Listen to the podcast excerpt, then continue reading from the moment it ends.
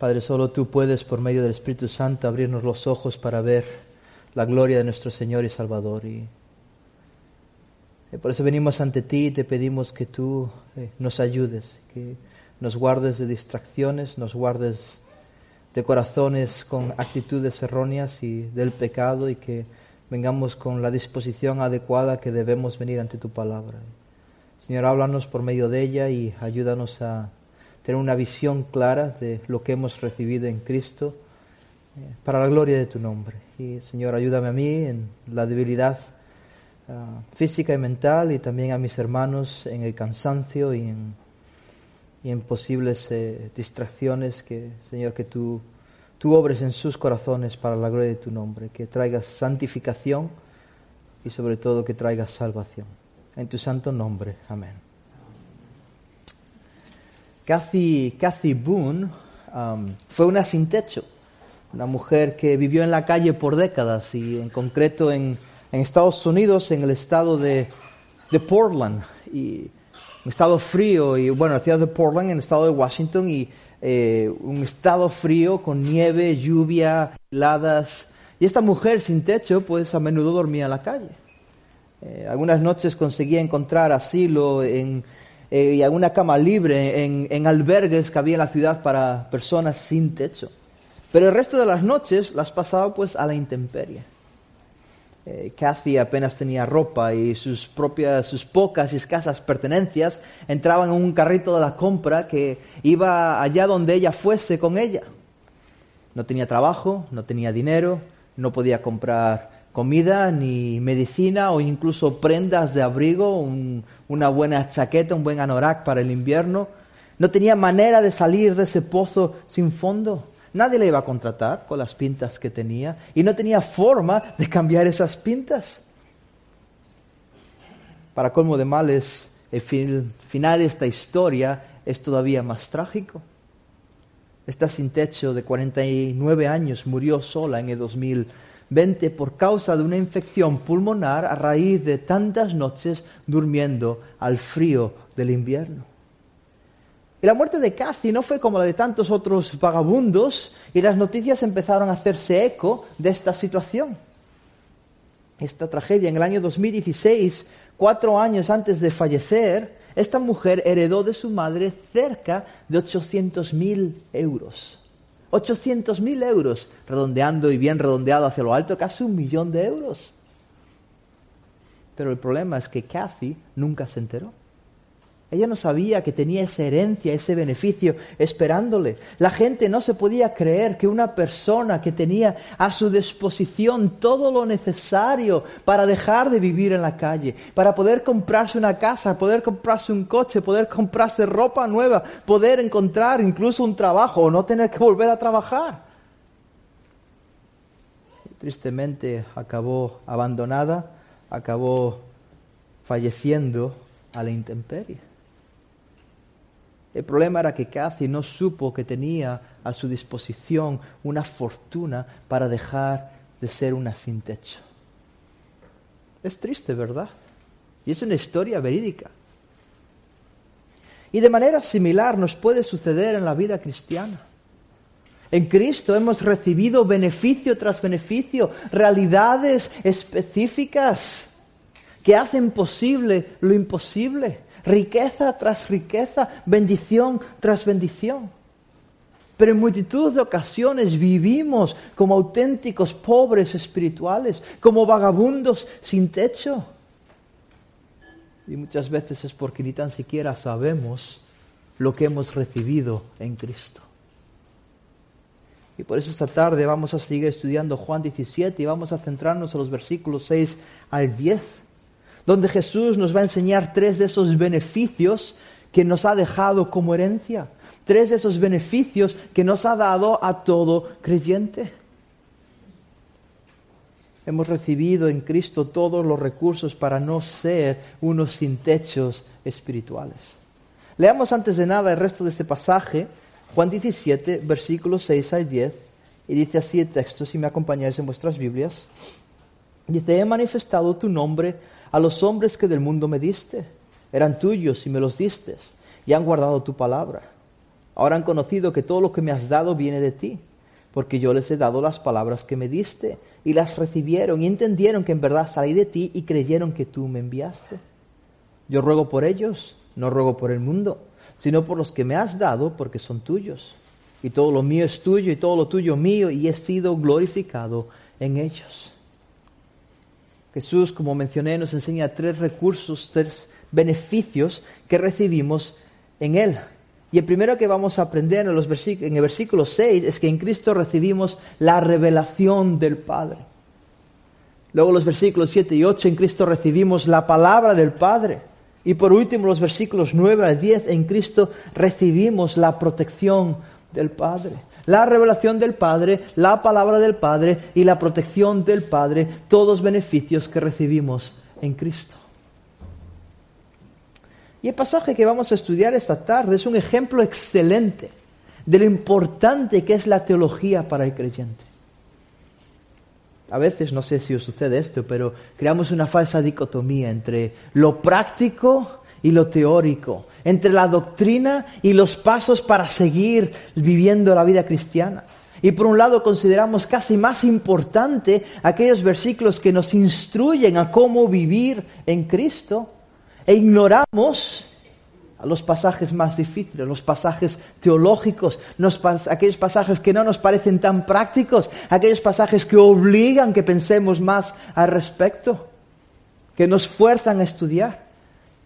Y hoy espero que os deis cuenta de que no es así, no existe tal dicotomía, realmente lo teórico es práctico.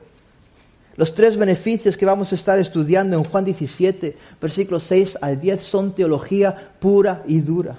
Es auténtica teoría acerca de Dios.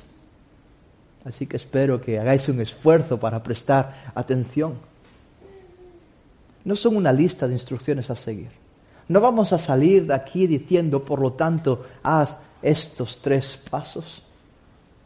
No son mandatos a obedecer, pero son verdades indispensables para cada uno de nosotros. La teología de este pasaje, y es lo que espero demostrar, constituye el ancla que necesitamos para no acabar a la deriva en medio de la confusión. De hecho, estas palabras de Jesús fueron la solución a la agonía de sus propios discípulos. Recordar lo que mencionábamos esta mañana, recordar la situación de estos hombres. Se acababan de enterar que Jesús los iba a abandonar, supuestamente. Estaban entristecidos, estaban aturdidos, estaban superados por una situación imprevista que no formaba parte de sus planes. Su querido maestro los iba a dejar. Para ellos no tenía sentido. Se suponía que el Mesías ha venido para establecer su reino y expulsar a los romanos. Estaban celebrando esta última Pascua con él, deseosos de hacerlo, porque estaban convencidos de que Jesús quería celebrarla porque esa noche iba a establecer su reino. Porque pensáis que iban discutiendo de camino a la cena quién iba a ser el mayor en el reino de los cielos. Sin embargo, en abrir y cerrar de ojos, su gozo acabó en un pozo.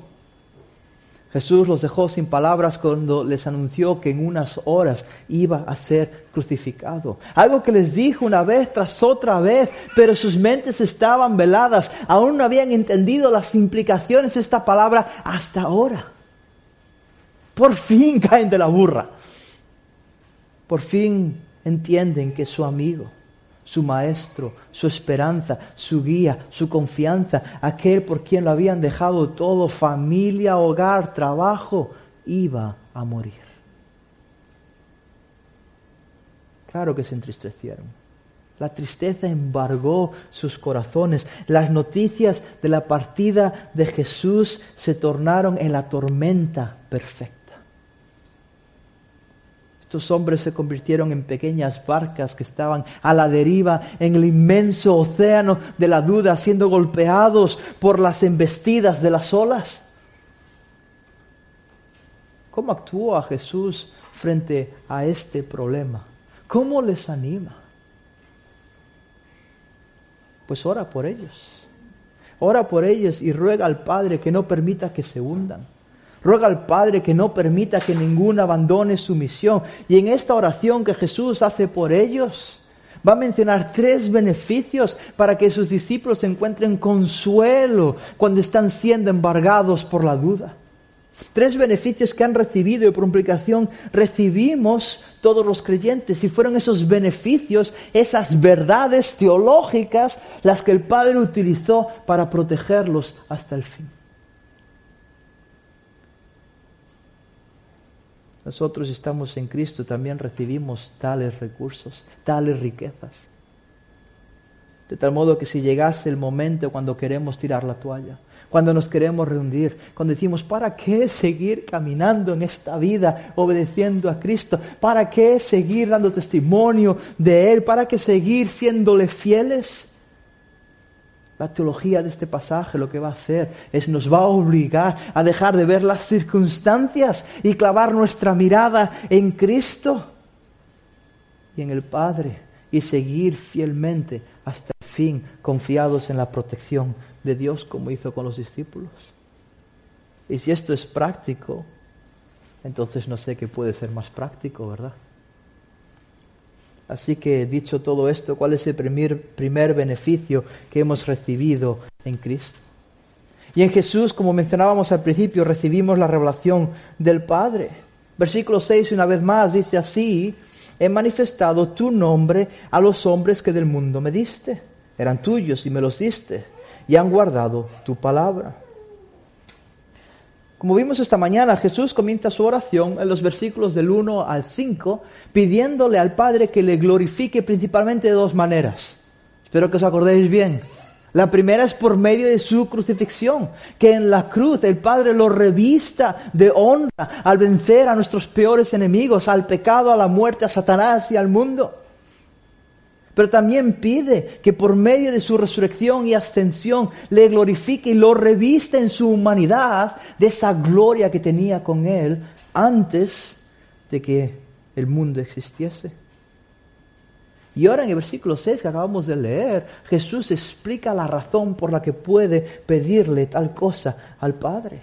Y la razón por la que le pide al Padre que lo glorifique es porque completó la obra del Padre.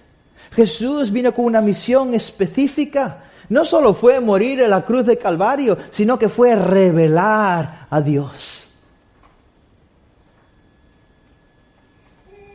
Juan ya anticipó la misión del Hijo al principio de su Evangelio y eso es lo que marca la temática de todo este libro. En Juan 1.18, versículo que conocéis, el autor dice, nadie ha visto jamás a Dios el unigénito Dios que está en el seno del Padre, Él le ha dado a conocer.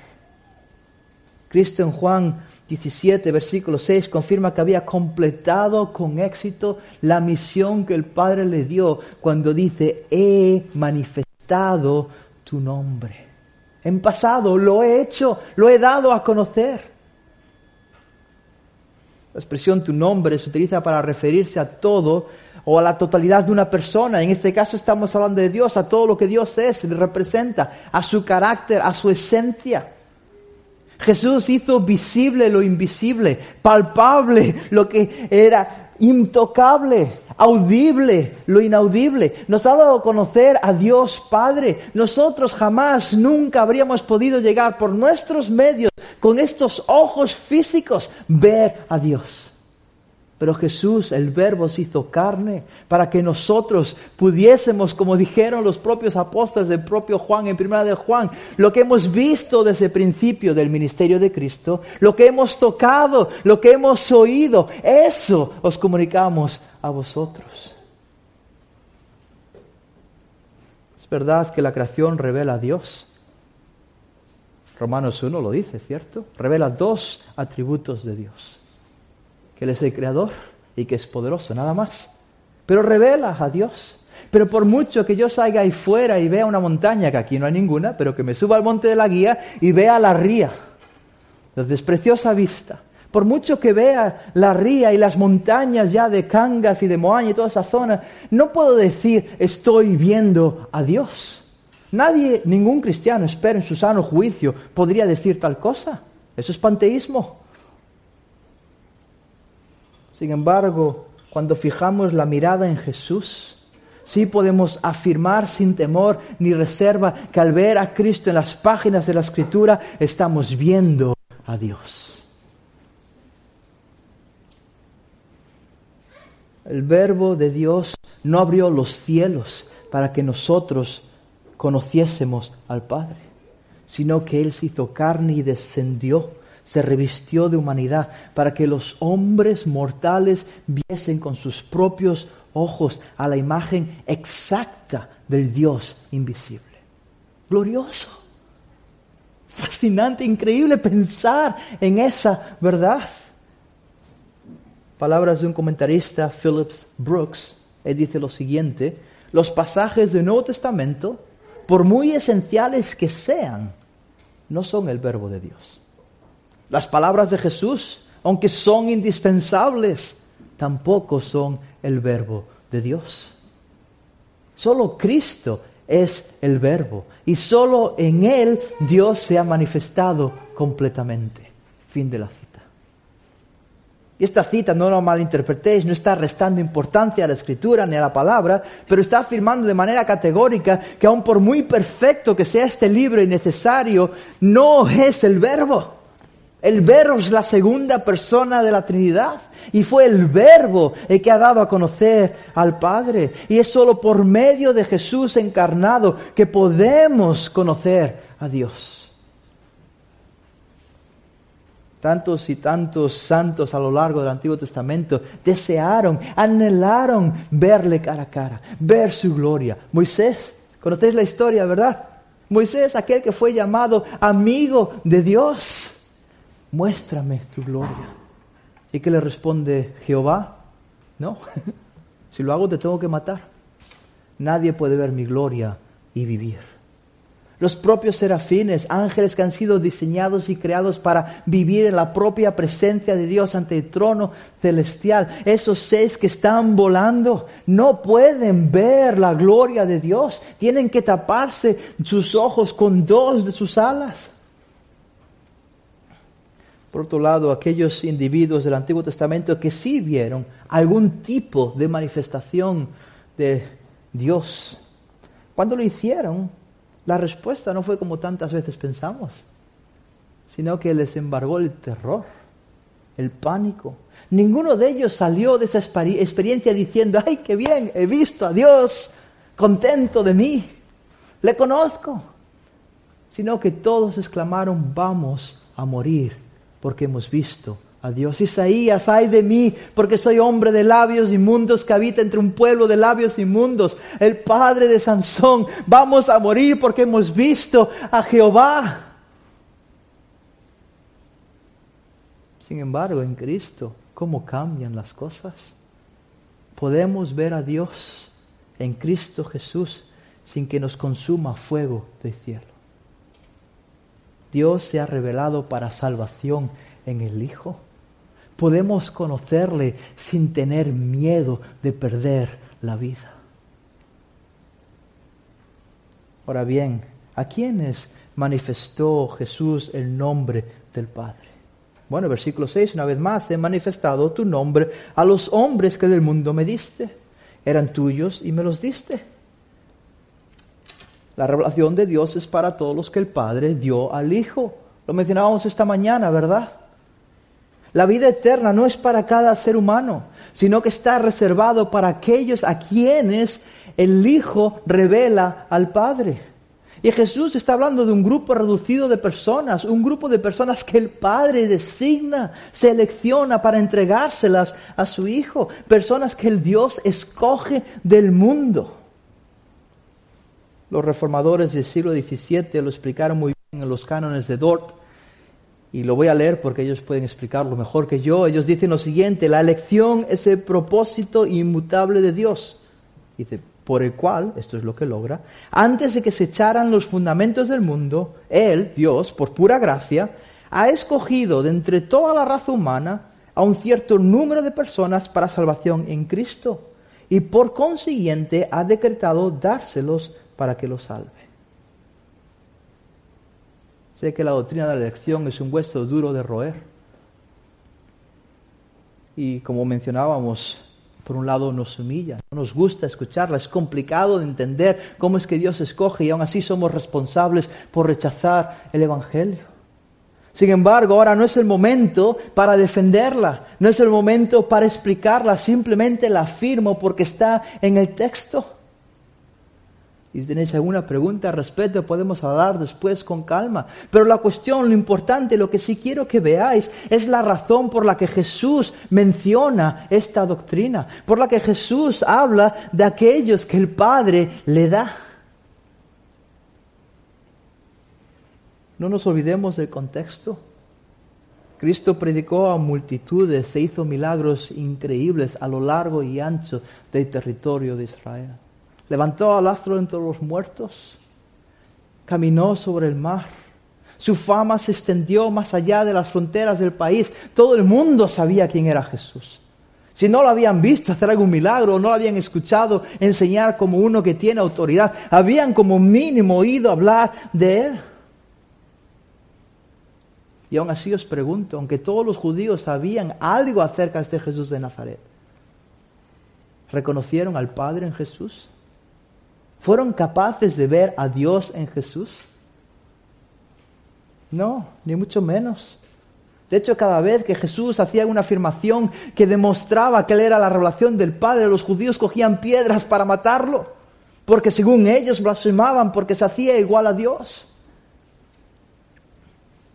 Sin embargo, ahora Jesús, cuando ruega por sus discípulos, le dice al Padre que ellos sí le vieron en Él.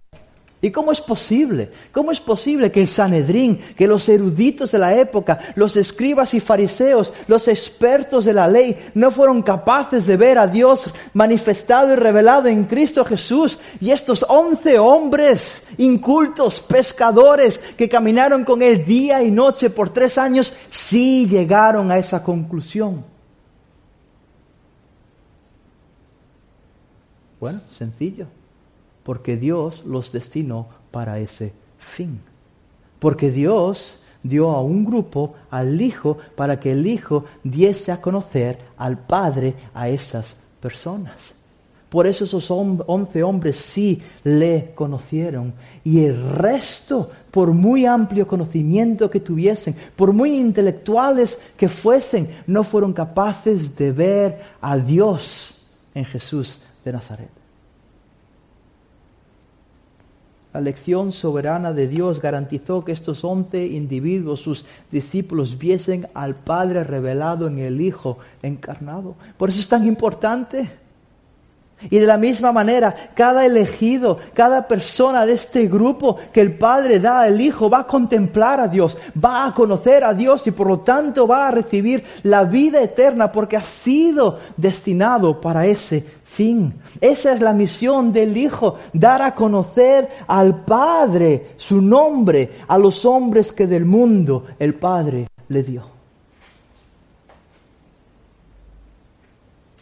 No existe ninguna de estas personas a la que el Padre no pueda darle ojos espirituales para verle manifestado en Jesús. Nadie se le escapará de entre los dedos de la mano, nadie se le escurrirá como gotas de agua. Todos aquellos que el Padre dio al Hijo verán al Padre, verán la revelación de Dios. Todos los elegidos de Dios verán a Dios en Cristo Jesús.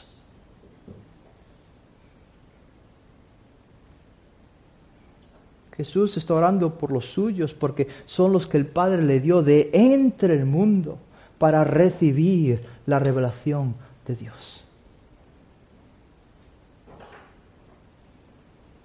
Llegados a este punto podría surgir una duda. Bueno, probablemente han surgido muchas. Pero podría surgir una duda, entre otras. Si el Padre se revela solo a este grupo de personas, entonces ¿cómo puedo saber que yo pertenezco a ese grupo? Porque al fin y al cabo, Solo aquellos a los que el Padre manifiesta su nombre le conocerán y tendrán la vida eterna. Bueno, la respuesta está al final del versículo 6. Fijaos cómo termina. Han guardado tu palabra. Todos los elegidos del Padre obedecen la palabra de Dios. La relación entre la manifestación de Dios y la obediencia a Dios es inquebrantable, es inseparable. Son las dos caras de la misma moneda, son las dos hojas de las dos caras de la misma hoja. Sin una cara no existe la otra. Es imposible conocer a Dios y no obedecerle. Tampoco es posible obedecerle sin antes haberle conocido.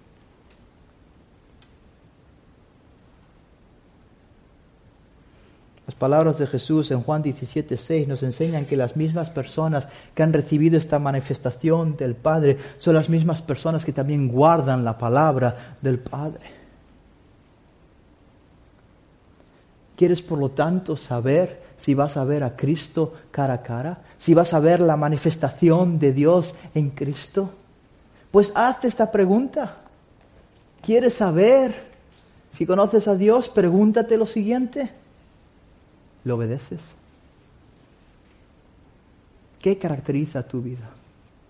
¿La obediencia a la palabra de Cristo o la desobediencia a la palabra de Cristo? Y no estoy hablando de que no pequemos, todos pecamos. Pero una cosa es pecar, luchar con el pecado, y otra cosa es que lo que nos caracterice sea el pecado. Aun cuando caes y vuelves a arrepentirte, Señor, una vez más, perdóname, pero no quiero caer de esta manera, no quiero volver a hacer lo mismo. Y Señor, en tu espíritu, dame la fuerza para decirle que no una vez más a esta tentación. Pero gracias por Cristo, por un sacrificio suficiente para todo perdón de pecado, aún los de mañana. Pero si tú ni luchas de esa manera y lo único que haces es vivir para tus concupiscencias, vivir para el mundo, tu último interés es obedecer la palabra de Dios, lo siento, pero entonces no has conocido al Padre. Si afirmamos ser creyentes, si profesamos que somos salvos, no hay pregunta más importante para hacernos obedezco la palabra de Dios. Porque solo aquellos que lo hacen han recibido la revelación de Dios Padre. Y esto nos lleva al siguiente beneficio que recibimos en Cristo. El primero, como acabamos de, de, ver, es que en Jesús hemos recibido la revelación del Padre. Y ahora el segundo es que en Cristo recibimos la palabra del Padre. Versículos 7 al 8 dice lo siguiente, ahora han conocido que todo lo que me has dado viene de ti, porque yo les he dado las palabras que me diste y las recibieron y entendieron que en verdad salí de ti y creyeron que tú me enviaste. Pasados los últimos diez minutos o quince, no sé cuántos, repitiendo una y otra vez que Jesús reveló al Padre. Sin Él, sin Cristo, hubiese sido imposible conocer a Dios. A raíz de esto, podría ser que alguien pensase que si Cristo es quien manifestó el nombre de Dios y ahora Cristo no está presente físicamente en esta tierra, entonces ya no hay posibilidad para nosotros de conocer a Dios. Porque nosotros no hemos caminado con Él como hicieron sus discípulos. Nosotros no hemos escuchado sus palabras salir de esa boca. Nosotros no le hemos visto con nuestros ojos. Y si Jesús ascendió a la diestra de Dios Padre y yo no puedo subir a la diestra de Dios Padre para escuchar sus palabras, entonces, ¿cómo puedo conocerle? Bueno, los versículos que acabamos de leer resuelven este dilema porque demuestran que Jesús ha revelado al Padre por medio de su palabra. Y estas son muy buenas noticias para nosotros. Porque aunque es cierto que en esta tierra no podremos ver ni palpar a Cristo y anhelemos, anhelamos ese día cuando por fin estemos en su presencia y le veamos, tenemos sus palabras en la Escritura. Tenemos el registro, el relato de lo que Él ha dicho. Obviamente Jesús reveló al Padre por medio de su conducta, por su ejemplo, por sus actitudes y tantas otras cosas que hizo. Pero el énfasis de este versículo no está en la revelación que nos ha llegado por esos medios, sino en la revelación que ha sido posible por las palabras que Cristo comunicó a sus discípulos. Versículo 7, ahora han conocido que todo lo que me has dado viene de ti. ¿A qué se refiere Jesús cuando dice todo lo que me has dado viene de ti? Jesús está hablando de algo que ya había recibido del Padre, todo lo que me has dado, acción en pasado. Pero en ese preciso instante no puede referirse a todas las cosas que existen. Porque Jesús todavía no, había ido a la cruz, Jesús todavía no había sido exaltado, no había sido puesto sobre toda la creación, no se había sido declarado en nombre sobre todo nombre, ante el cual se doblará toda rodilla, no había sido ascendido a la posición de heredero de todas las cosas. Aún le quedaba un paso más de obediencia. Así que realmente lo que está hablando cuando dice todas las cosas que me has dado vienen de ti, está hablando de sus palabras. Cada una de mis palabras, todas las palabras que han salido de mi boca, saben estos hombres que han venido de ti. ¿Y por qué? Porque lo digo yo. El versículo 7 está encapsulado entre el final del versículo 6 y el versículo 8 y ambos hablan de las palabras de Dios. En el contexto, la expresión todas las cosas son todas las palabras que el Padre dio al Hijo para que hablase.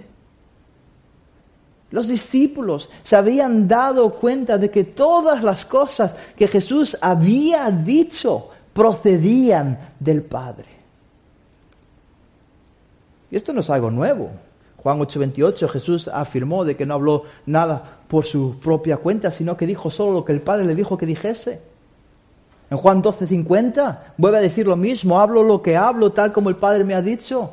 Después, dos capítulos después, en Juan 14:10 repite lo mismo. Y ahora en Juan 17:7 Jesús está confirmando que los discípulos por fin se habían dado cuenta de que todo lo que había dicho era palabra de Dios. ¿Y cómo es que los discípulos llegaron a esta conclusión? Versículo 8. Porque yo les he dado las palabras que me diste. Ellos han conocido que todo lo que me has dado, todo lo que he dicho viene de ti. ¿Por qué? Porque yo les he dicho todo lo que me has dicho que les dijera. Fue el hecho de que Jesús solo habló las palabras del Padre, lo que convenció a estos hombres de que cada una de sus palabras procedían de Dios. Fue la palabra, irónicamente, lo que les convenció de que era palabra de Dios. No fueron los milagros, no fueron los eventos, las circunstancias, las experiencias, fueron las palabras dichas de Cristo lo que les convenció de que esas palabras eran divinas. Y Jesús está siendo enfático. Jesús no se refiere a la enseñanza en general, sino que está hablando de cada palabra que salió de su boca. La expresión que utiliza eh, hace referencia a la palabra hablada, a cada una de las palabras que yo ahora estoy diciendo para comunicar mi mensaje. Y lo que Jesús está diciendo es eso mismo. Cada una de las palabras que han salido de su boca, que ha formado con su propio aliento, con su caja torácica, con sus cuerdas vocales, con su exhalación, cada uno de esos vocablos que dijo fueron palabra de Dios. No se puede afirmar tal cosa de nadie más. Ni tan siquiera de Moisés. Moisés que dio la luz al pueblo de Dios, la luz, la ley al pueblo de Dios. O Isaías que profetizó acerca del Mesías, de su humillación y de su exaltación, o incluso de Pablo que escribió más de la mitad del Nuevo Testamento, o del apóstol Juan quien va a profetizar del final de la historia. Todos estos grandes hombres de Dios, ninguno de ellos puede afirmar ni afirmaría que cada palabra que salió de su boca fue palabra de Dios. Solo las palabras de estos siervos que Dios inspiró, las palabras que Dios movió, moviéndolos a ellos, recogidas en la escritura, tienen su origen divino. El resto de lo que han dicho estos hombres, no. Pero el caso de Jesús es bien diferente. Todo lo que dijo es palabra de Dios, aún hasta los buenos días era palabra de Dios.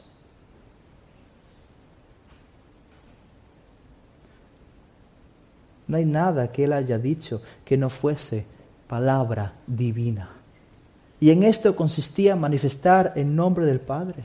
El Verbo se hizo carne para comunicar las palabras de Dios Espíritu a los que éramos carne. A veces eh, tenemos esta idea mística sobre qué significa haber recibido la revelación del Padre en Cristo. Y pensamos que necesitamos tener algún tipo de experiencia. O son las emociones, si me siento bien y te estoy orando y tengo algo como esa paz, esa sensación rara que me mueve y me hace llorar, es que entonces estoy viendo a Dios, estoy disfrutando de comunión con Él. Lo que Jesús está diciendo es que para nada son nuestras experiencias. Lo que está diciendo es que es su palabra. Fueron sus palabras las que nos revelaron al Padre. Jesús no dijo, contempladme y contemplaréis al Padre. Y luego se quedó callado durante tres años posando sin decir nada. Sino que declaró, escuchadme y escucharéis al Padre. Bueno, la realidad de que en Cristo hemos recibido las palabras del Padre debería producir en nosotros una certeza absoluta de que realmente podemos conocer al Padre, de que realmente podemos participar de la revelación del Padre, de la manifestación del nombre del Padre. Y si es así, entonces podemos tener vida eterna. Imaginaos que estáis deseosos de conocer a Messi a Cristiano Ronaldo o a quien sea, uno de estos famosos de hoy en día. ¿Cómo vais a conocerle mejor? Si ahora Messi os envía una foto suya con un autógrafo, os escribe una carta con sus propias palabras, aunque no haya foto.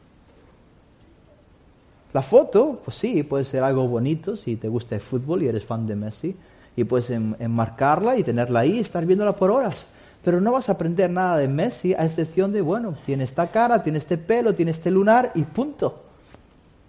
Y una vez que la mires y la contemples, ahí se acabó la revelación de Messi.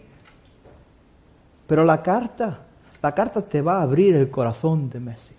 Vas a conocer algo de su mente que una foto no puede revelar. Vas a conocer algo de su persona, de cómo él piensa, de cómo él siente, que una foto no puede dar a conocer. En Cristo tenemos lo mejor de los dos mundos.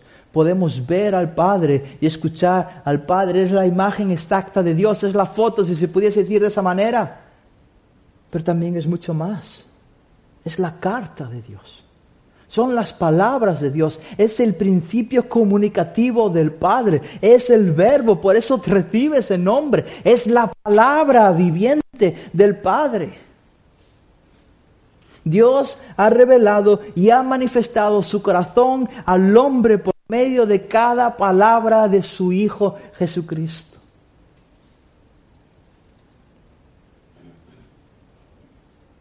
Es verdad que en ese instante no podemos ver el rostro de Jesús, pero eso no es ningún problema, porque podemos seguir escuchando sus palabras. Las hemos recibido. Y si es así, si tenemos este grandioso beneficio que nos permite conocer a Dios Padre, ¿cuál debe ser nuestra respuesta a cada cosa que Jesús dijo? Versículo 8. Las recibieron. Las recibieron. Aceptarlas, no dudarlas de ellas, ni cuestionarlas, no ignorarlas o desobedecerlas Simplemente aferrarse a lo que Jesús enseñó, aunque no cuadre nuestro esquema, aunque nos humille, aunque no nos guste aceptar esas verdades. Tenemos que recibirlas como estos once hombres que las recibieron. Pero es muy fácil decir que yo he recibido las palabras de Cristo. Todos podemos hablar de boquita. Así que, ¿cómo puedo saber que realmente he recibido las palabras del Padre? Bueno, final del mismo versículo, versículo 8, las recibieron y entendieron que en verdad salí de ti y creyeron que tú me enviaste. Fijaos cómo cambia la lógica de este pasaje. Jesús no dice lo siguiente, recibieron tus palabras y entendieron tus palabras y creyeron las palabras. No, no, Jesús no está diciendo eso.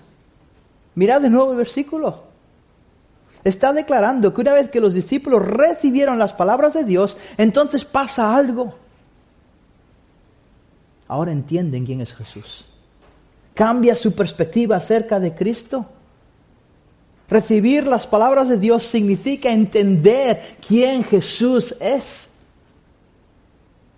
Todo aquel que recibe las palabras del Padre en el Hijo entiende y comprende que Jesús salió de Dios.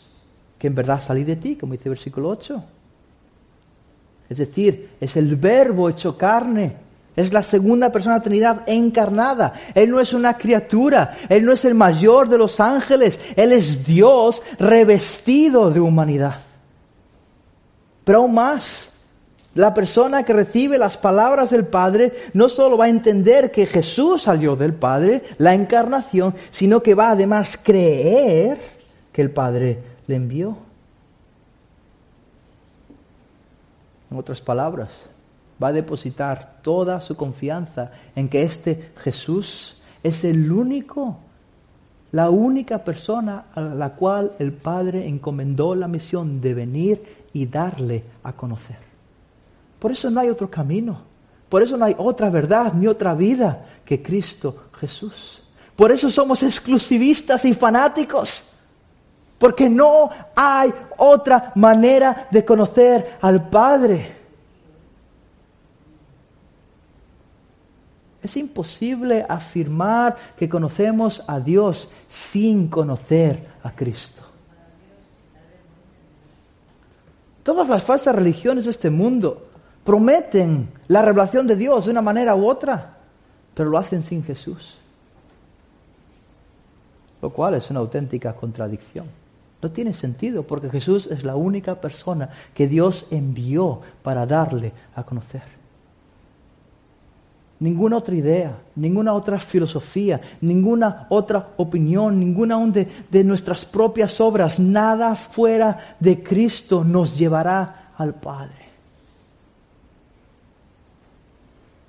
Si no has confiado en Jesús como el enviado del Padre para manifestarte su nombre, no has recibido sus palabras. No tienes este beneficio. Y si no has entendido que Jesús es Dios hecho carne, tampoco has recibido sus palabras. Y si ese es el caso, no has conocido a Dios. Y si no conoces a Dios y aquel a quien Dios envió, no tienes la vida eterna. Como dijo Martín Lloyd Jones, si no crees en la deidad de Jesús, no eres cristiano.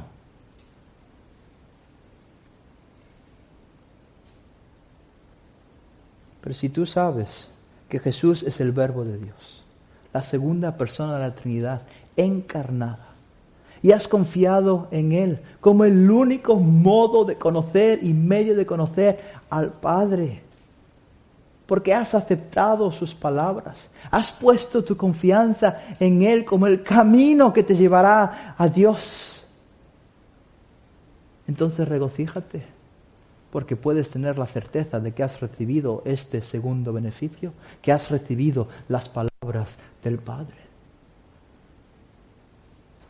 Y si ese es el caso, entonces ¿sabes qué? Pues que tienes vida eterna. Y si tienes vida eterna, como vimos esta mañana, entonces ¿qué? Puedes disfrutar de una plenitud de comunión con Dios Padre y Dios Hijo por medio de la obra de Dios Espíritu.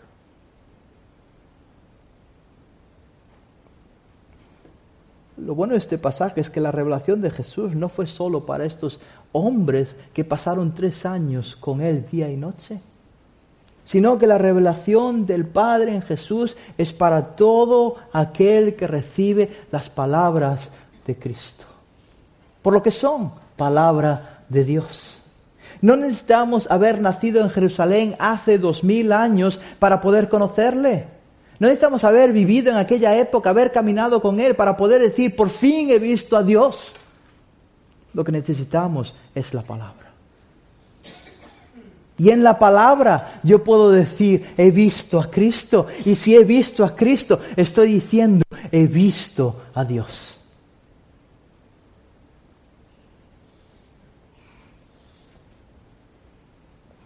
Gran beneficio. Todos anhelamos verlo. El mundo no lo sabe, pero vive desesperado llenando ese vacío que solo Dios puede llenar buscando de una manera u otra cómo poder ver la divinidad que traiga satisfacción a sus ojos, a su corazón.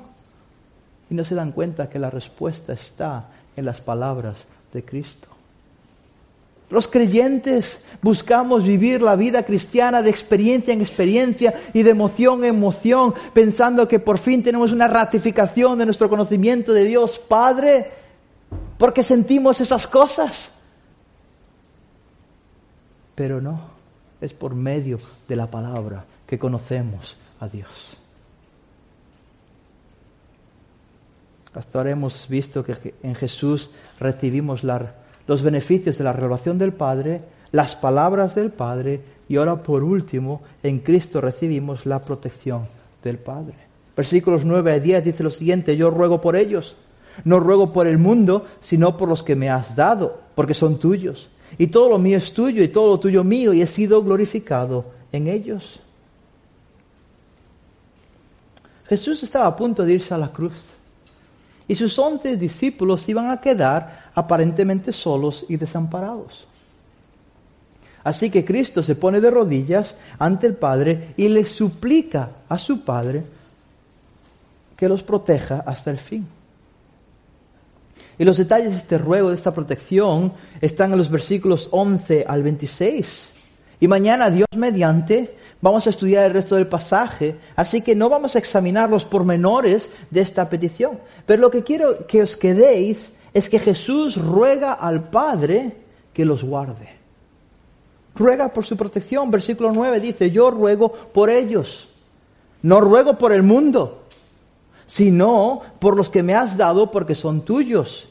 Y ahora si saltáis conmigo al versículo 15, podréis ver cuál era ese ruego. No te ruego que los saques del mundo, sino que los guardes del maligno. Jesús oró por nuestra protección y el Padre concedió esa petición. Inicialmente Jesús intercede por los discípulos que estaban con él. Por eso comienza el versículo 9 diciendo, yo ruego por ellos. Y estos ellos son sus once discípulos, este grupo de personas que estaba con él en ese instante. Sin embargo, este ruego va más allá de este grupo reducido y se extiende hacia nosotros dos mil años después. ¿Por qué? Versículo 9 una vez más, porque dice, yo ruego por ellos, no ruego por el mundo, sino por los que me has dado. La oración por protección es para todos los que el Padre dio al Hijo. Volvemos al tema de la elección. No porque yo lo insista, sino porque está en el texto. Cada persona que ha recibido y recibirá las palabras de Cristo, esas palabras que revelan al Padre, son las personas que serán guardadas y protegidas por el Padre. Nadie más. Jesús dice, yo no ruego por el mundo. Él no está orando por el mundo. Él está orando por los que iban a creer en Él. Ahora bien, ¿cuál es la razón por la que Jesús ruega por nuestra protección? Pues final de versículo 9, porque son tuyos. Es interesante que Jesús dice porque son tuyos. Pero somos honestos y yo estoy haciendo ese tipo de oración, yo esperaría, yo diría porque son míos. Como digo con mis hijos, si se los dejo ahí en guarda, los protejo, ¿por qué? Porque son mis hijos. Pero Jesús está diciendo, los guarda, los protéjalos, ¿por qué? Porque son tuyos. Y Jesús no está escurriendo el bulto. Jesús no está diciendo, bueno, es tu problema, tú te quedas con ellos. Yo los aguanté tres años y ahora tú los aguantas hasta que mueran. Jesús le está diciendo al Padre que sus discípulos son del Padre con el propósito de anclar nuestra protección en el amor del Padre. Todo es de Dios. No obstante, en este pasaje Jesús está distinguiendo entre el mundo, no ruego por el mundo, ¿verdad? Y aquellos a quienes Dios Padre escogió del mundo. Y Dios manifiesta un amor general para con toda la creación, pero su amor especial y salvífico es solo a favor de los que son suyos. Todo lo que tengo en mi casa es mío. Y en cierto sentido, en un sentido general, porque son mis posesiones, pues le tengo cierto cariño. Pero si hay un incendio, voy a dejar que todo se queme con tal de salvar a mi esposa y a mis hijos. Porque tengo un amor especial, un amor único y exclusivo para con ellos que no tengo para con el resto de mis posesiones. Y el hecho de que deje quemar a mi casa y todo lo que tengo ahí con tal de salvar a mi mujer y a mis hijos no significa que aborrezco mi casa y mis posesiones. Lo que significa es que tengo un amor exclusivo para con mi familia. Ese amor no compite con ningún otro. Los que pertenecemos al Padre somos especiales para el Padre. Somos esa novia que el Padre escogió para su Hijo, ese tesoro precioso que le va a entregar al final de los tiempos, sin mancha. Un amor que no tiene, no tiene comparación con el resto de la creación. Mi predicador favorito es Spurgeon. No sé si os habéis dado cuenta, pero esta mañana lo cité varias veces. Hoy lo voy a citar después. Mañana lo citaré varias veces. Es una de las personas fallecidas en la presencia del Señor que más ha influenciado en mi forma de pensar y de predicar. Es sin quererlo y sin saberlo. Me ha discipulado grandemente. Lo respeto por lo que Dios ha hecho a través de él, por su piedad. Y hace unos años, en un evento especial, mi esposa me regaló una de las hojas de uno de sus manuscritos. Una hoja original, escrita por él, de su puño y letra. Es mi posesión, es mi especial tesoro, es mía. Nadie más en el mundo tiene esa hoja. Si tú la tienes es una copia, una fotocopia, yo tengo la original. Nadie más la tiene. porque es importante para mí y es mía, es mi posesión, la guardo de una manera especial. La tengo en mi oficina y no la tengo en mi oficina en la iglesia, porque no quiero que nadie vaya a mi oficina, entre y empiece a tocar lo que no debería tocar. La tengo en mi oficina en mi casa y la tengo enmarcada de una manera especial que el cristal no toque la hoja para que no degrade la tinta. La tengo colgada en una pared donde no le da la luz directa para que no se coma el color y no haya suficiente humedad para que me arrugue el papel. Y a ver, seamos honestos, por mucho que sea Spurgeon y una hoja de sus manuscritos, sigue siendo un trozo de papel, ¿verdad? Pero si yo, que soy un pecador, protejo de esta manera a un simple trozo de papel, ¿qué no hará Dios Padre para los que, con los que son suyos? ¿Cómo nos va a proteger? ¿De qué manera protegerá el Dios de los cielos a los que son su posesión? Qué gran confianza debería traer nuestros corazones escuchar estas palabras de Jesús. Padre, guárdalos. ¿Por qué? Porque son tuyos.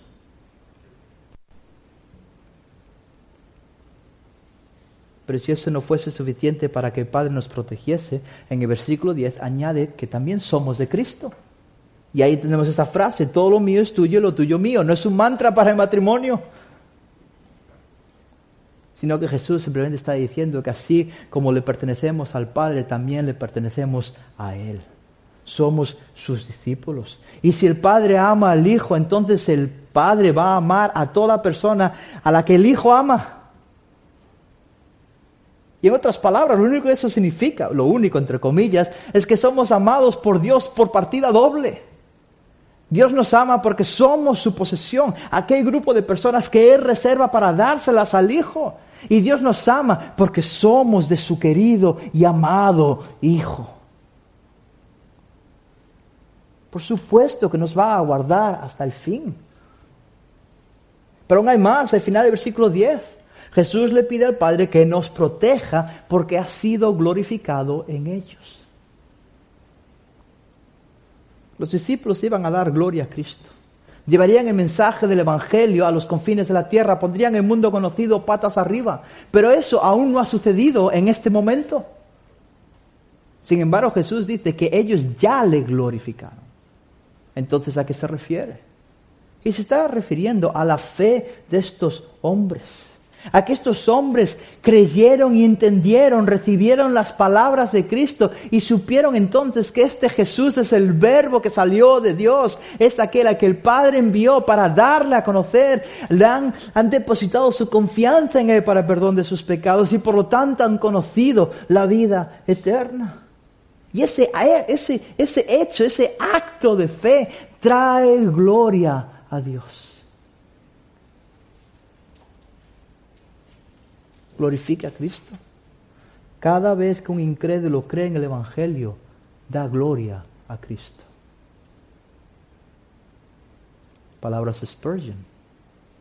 Cuando el Señor toca el corazón de un borracho, un ladrón, un adúltero, cuando atrae hacia Él mismo a un blasfemo cuyo corazón está plagado de maldad, cuando acerca al alejado, recoge al abandonado, levanta al caído y dice, estos son míos, los lavaré en mi sangre para que sean mis heraldos. Cuando hace esto, entonces, sin duda alguna, es glorificado en ellos. Si no eres salvo, da gloria al Hijo. Cree en Él.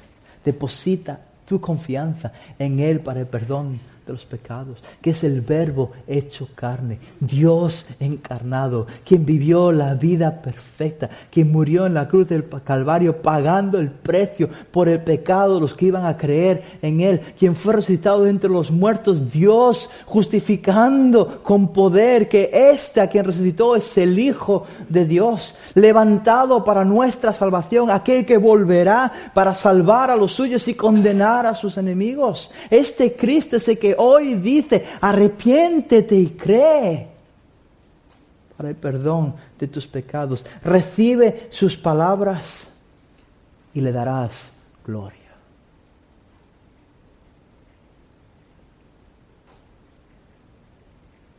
Jesús le pide al Padre que nos proteja porque estamos haciendo con, con el Hijo lo mismo que el Padre ha hecho.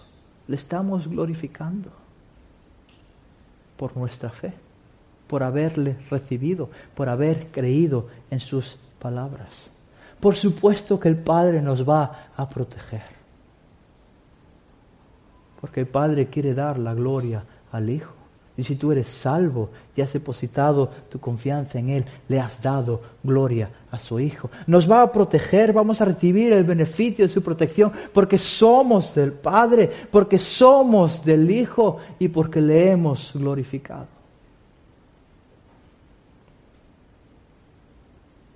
Deberíamos estar asombrados y maravillados con los beneficios que hemos recibido en Cristo. En Jesús hemos recibido el beneficio de la revelación del Padre, el beneficio de las palabras del Padre y el beneficio de la protección del Padre. Pero antes de terminar, quisiera recordaros algo que dije al principio. Os mencioné que este pasaje era teología pura y dura y que a menudo dejamos de lado lo teológico porque no nos parece práctico. Sin embargo, estos beneficios que hemos recibido de Jesús son una aplicación muy práctica para nosotros. Pensad en estos discípulos, lo hemos mencionado varias veces, estaban desanimados. Estaban turbados, estaban aturdidos. Humanamente hablando parecía que estaban listos para tirar la toalla, para abandonar a Cristo. Todos iban a salir corriendo. Pedro iba a negar a Jesús tres veces y al final, incluso después de haberle resucitado, deciden dejar de lado la misión que les había encomendado y se vuelven a ser pescadores. ¿Resbalaron? Sí. ¿Cayeron? Sí. ¿Pecaron? Sí. ¿Dudaron? Sí. Por supuesto. Ah, pero ¿qué pasó al final? Dios los protegió. En la peor de sus circunstancias, en la mayor crisis de fe, ninguno de estos hombres, a pesar de su terrible resbalón, abandonó a Cristo terminaron volviendo, fueron restaurados porque el Padre los protegió. El Padre no permitió que ninguno de ellos se ahogase. Y vivieron para la gloria de Cristo predicando el Evangelio de Cristo. El Evangelio que hemos recibido nosotros, gracias a que Dios protegió a estos hombres. Dejaron de huir por miedo a los hombres para dar su vida por causa de Cristo. ¿Y cómo es posible tal cosa? Por los beneficios que recibieron. Porque en Cristo recibieron la revelación, las palabras y la protección del Padre. Estos beneficios fueron la roca bajo sus pies y son la roca bajo nuestros pies en medio de la tormenta. Es la garantía de que ninguno de los que el Padre da al Hijo se perderá. Que todos vamos a perseverar hasta el fin. Que el maligno no nos va a arrebatar de la mano de Dios que nada en esta creación nos podrá separar del amor de Dios para con nosotros en Cristo Jesús. No existe nada que pueda apagar la llama de la fe de un creyente genuino. Y no porque nosotros seamos algo o tengamos esa capacidad, sino porque es Dios el que se ha dado a conocer a nuestros corazones y nuestras mentes por medio de las palabras de Cristo Jesús y es Dios Padre que nos protege para llevarnos donde Él está. Es verdad que cuando hablamos de la salvación enfatizamos, y hay que hacerlo, la necesidad de arrepentimiento y creer. Y nos centramos en, en lo que debe suceder en el corazón del hombre. Pero este pasaje lo que ha hecho es Dios Hijo hablando con Dios Padre, una oración íntima de la Trinidad. Y lo que estamos viendo es que las cortinas del cielo se han abierto y hemos sido testigos de una perspectiva divina que ignoramos muchísimas veces. Somos salvos no porque hayas creído y arrepentido, aunque hay que hacerlo. Somos salvos porque el Padre nos ha salvado por medio de Cristo Jesús. Y por eso, si has recibido sus palabras y lo manifiestas tu obediencia, puedes tener la certeza, el gozo, aun cuando vuelves a caer en pecado otra vez, que ese error, esa caída, no te arrebatará de las manos del Padre. Que si cierras los ojos esta noche y no vuelves a abrirlos, porque falleces, lo que verás será el rostro de Cristo. ¿Por qué? Porque el Padre nos protege. Y el Padre protege solo a aquellos que han recibido la palabra de Cristo. Porque solo son esos los que le han conocido. Termino con una cita de Spurgeon que resume muy bien la teología de estos versículos. Y obviamente tengo que citar a Spurgeon doblemente después de lo que conté de la hoja que tengo de él. Y él dice lo siguiente, y con esto terminamos. Si uno de los elegidos de Dios pudiese perecer, el Evangelio no sería verdad. Y la Biblia sería una mentira. Porque esta verdad es clara en la Escritura. Escucha, si Dios me ha amado una vez, entonces Él me amará para siempre. Vamos a orar. Padre, gracias por los gloriosos beneficios que nos das en Cristo Jesús. Gracias por tu palabra, más que suficiente para conocerte. Gracias porque no depende de que nosotros hayamos visto el rostro de Cristo en esta tierra. Gracias porque nos das la oportunidad de tener una comunión contigo, porque seguimos teniendo tu palabra. Señor, gracias porque nos proteges, gracias por todo lo que nos has dado. No permitas que el mundo nos distraiga de ti, que el pecado se vuelva esa lapa y esa carga que no nos permita seguir continuando y perseverando hasta el fin. Guárdanos a todos los que hemos creído en Cristo Jesús para el perdón de nuestros pecados y ayúdanos a perseverar hasta el último aliento que queda en nosotros. Y que seamos fieles con la misión que nos has dado de predicar este Cristo glorioso y todo lo que recibimos en Él. En tu santo nombre. Amén.